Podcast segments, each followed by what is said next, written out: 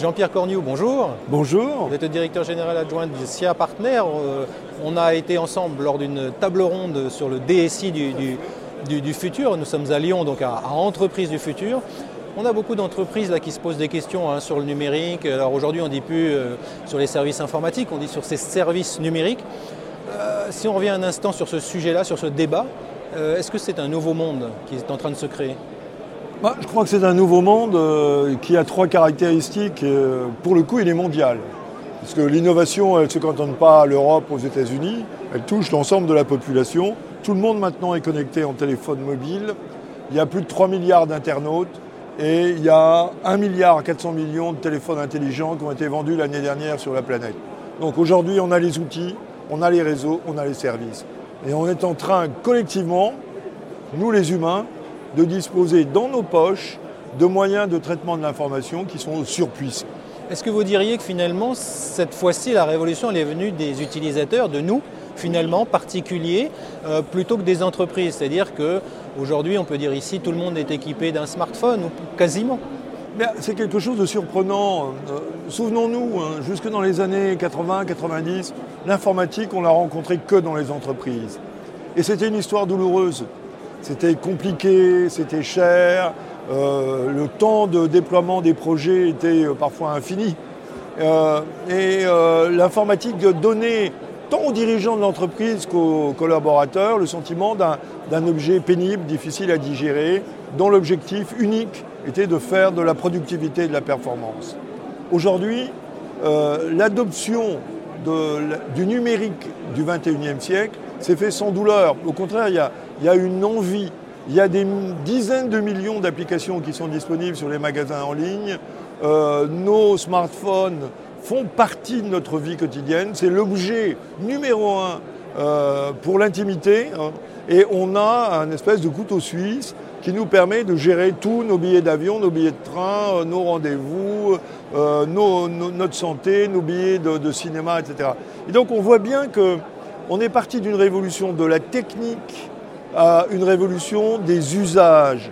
Et c'est l'usage qui aujourd'hui engendre l'apparition de nouveaux métiers, de nouvelles technologies, de nouveaux systèmes d'information. Alors euh, tout à l'heure, euh, dans, cette conférence, euh, vous avez cité une anecdote qui est quand même assez significative. Vous avez dit, un chef d'entreprise m'a demandé d'une PME, m'a dit, mais est-ce que je dois répondre à un mail, un courriel, dirons-nous en français, de mes, de, mes clients? Ça paraissait étonnant en 2016, eh puisque nous y sommes.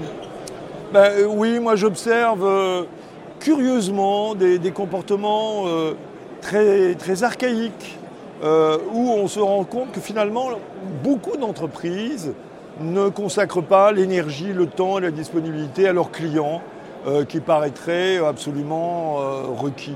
Les entreprises ne vivent que de leurs clients et on doit entièrement se mettre au service des clients. Et pour ça, les nouveaux moyens de traitement de l'information favorisent évidemment une proximité, une intimité avec le client.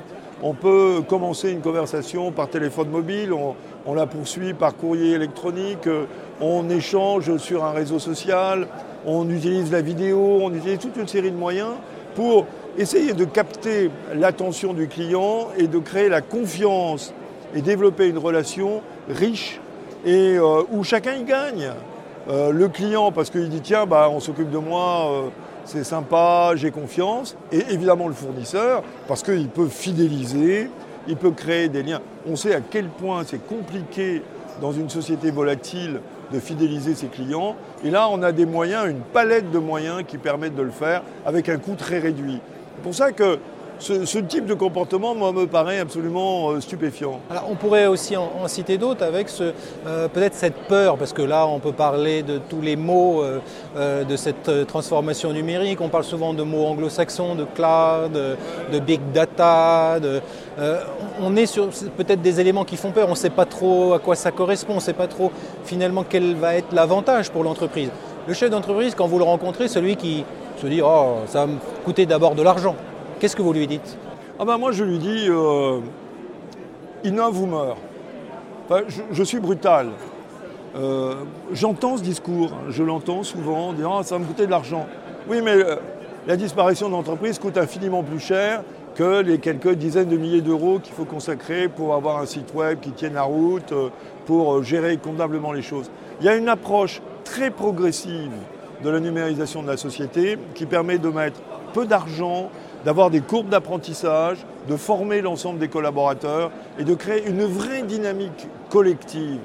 Trop souvent, les dirigeants pensent qu'ils sont les seuls dans leur entreprise. Or, ils ont autour d'eux des tas de gens, notamment les jeunes, très compétents, très ouverts et qui peuvent parfaitement prendre le relais dans des sujets de ce type. Donc, un des euh, enjeux euh, de la révolution numérique, c'est aussi précisément de changer les méthodes managériales.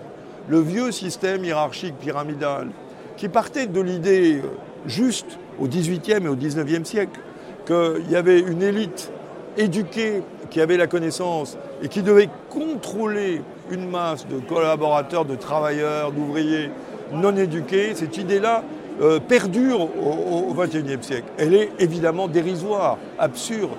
Aujourd'hui, tout le monde est informé, tout le monde est éduqué et tout le monde est prêt à participer dès lors qu'on crée les zones de liberté et d'initiative qui vont permettre de, valoriser l'initiative des gens.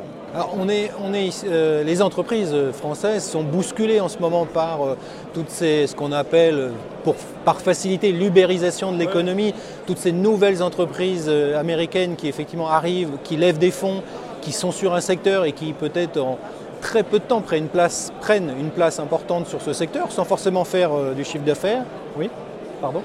Il a. La main droite Ok. Pardon. Alors je vais là, du coup je la refais, c'est pas grave.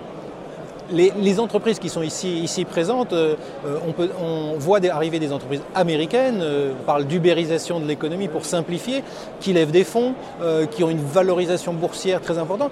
Ça fait peur. Est-ce que vous diriez, vous, à ces entreprises françaises, qu'elles ont aussi la capacité d'innovation de aussi faire de la rupture sur leur propre marché? Alors d'abord, il faut donner des chiffres et revenir aux faits, comme toujours. Euh, le phénomène des, start-up, évidemment, ne se limite pas aux États-Unis. Euh, une des start-up euh, la plus employée dans le monde Google, c'est Criteo, qui permet de, documenter votre recherche et d'alimenter les liens. Criteo, c'est une boîte française. Blablacar, c'est une boîte française qui est en train de racheter tous ses concurrents dans les pays voisins et de créer une multinationale de, euh, du covoiturage. Euh, Drivey, boîte française, qui est en train de gérer un modèle maintenant multinational de l'utilisation en, location des voitures privées. Donc évidemment, compte tenu du fait que lorsqu'on parle de plateforme, on ne parle pas de coûts colossaux, on parle de créativité on parle d'imagination, on parle d'intelligence collective. Et là-dessus, les entreprises françaises sont parfaitement capables d'être leaders. Il faut savoir, moi j'étais au CES la semaine dernière, il faut savoir qu'il y avait 190 PME et qu'aujourd'hui des entreprises comme Weezings, euh, Netatmo, des entreprises françaises, ont eu leur consécration euh, au CES et ont commencé leur carrière internationale à partir du CES et du marché américain. Donc il n'y a aucune limite. Et en plus, le ticket d'entrée est très faible. Un stand au CES pour une start-up, ça coûte 5000 euros. Bon. et il est évident aujourd'hui que l'exposition, la mise en lumière des entreprises françaises dans cette enceinte nord-américaine est très productive. Alors, avoir peur, est-ce que la peur supprime le danger? Jamais. On peut avoir peur de la concurrence, on peut avoir peur des Américains, des Chinois, des Russes, ça sert à rien. On va s'enfermer derrière notre ligne Maginot On va se retirer du monde en disant ben, nous, euh, village gaulois, on va survivre quoi qu'il arrive. C'est absurde. La seule réponse, c'est l'investissement dans l'intelligence collective. C'est la créativité. C'est le dynamisme des PME et des dirigeants. Si chaque dirigeant commence à écouter notamment ses jeunes collaborateurs et met en œuvre des projets de transformation, une dynamisation, ben on va voir que l'entreprise française, elle n'est pas plus euh, archaïque que les autres, elle peut se mettre en mouvement, elle peut générer de l'intelligence et être très compétitive au plan international. Moi, je suis très optimiste sur l'idée qu'il n'y a aucune fatalité. On rebat les cartes. Demain, le monde va être différent. Et c'est vrai que les Américains, les Chinois, ben, ils y vont avec euh, leurs compétences propres, mais ils y vont avec énergie. Nous aussi, on a de l'énergie. Euh, Emmanuel Macron a été pour la deuxième fois consécutive au CES. Bravo. Euh, était au CES. Il montre quand même que les dirigeants français ne sont pas les pieds dans le ciment euh, du, 19e siècle colonial où on excellait. moi, je crois vraiment que maintenant, et, c'est le sens de cet événement remarquable, que tous les dirigeants qui sont là vont repartir galvanisés.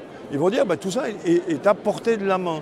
Et quand on voit dans les stands, comme ici, les offres qui sont disponibles, on se dit mais oui, oui, c'est parti, c'est engagé. On n'est pas dans le rêve. Et eh ben, c'est un très beau message de conclusion. Merci Jean-Pierre. Merci à vous.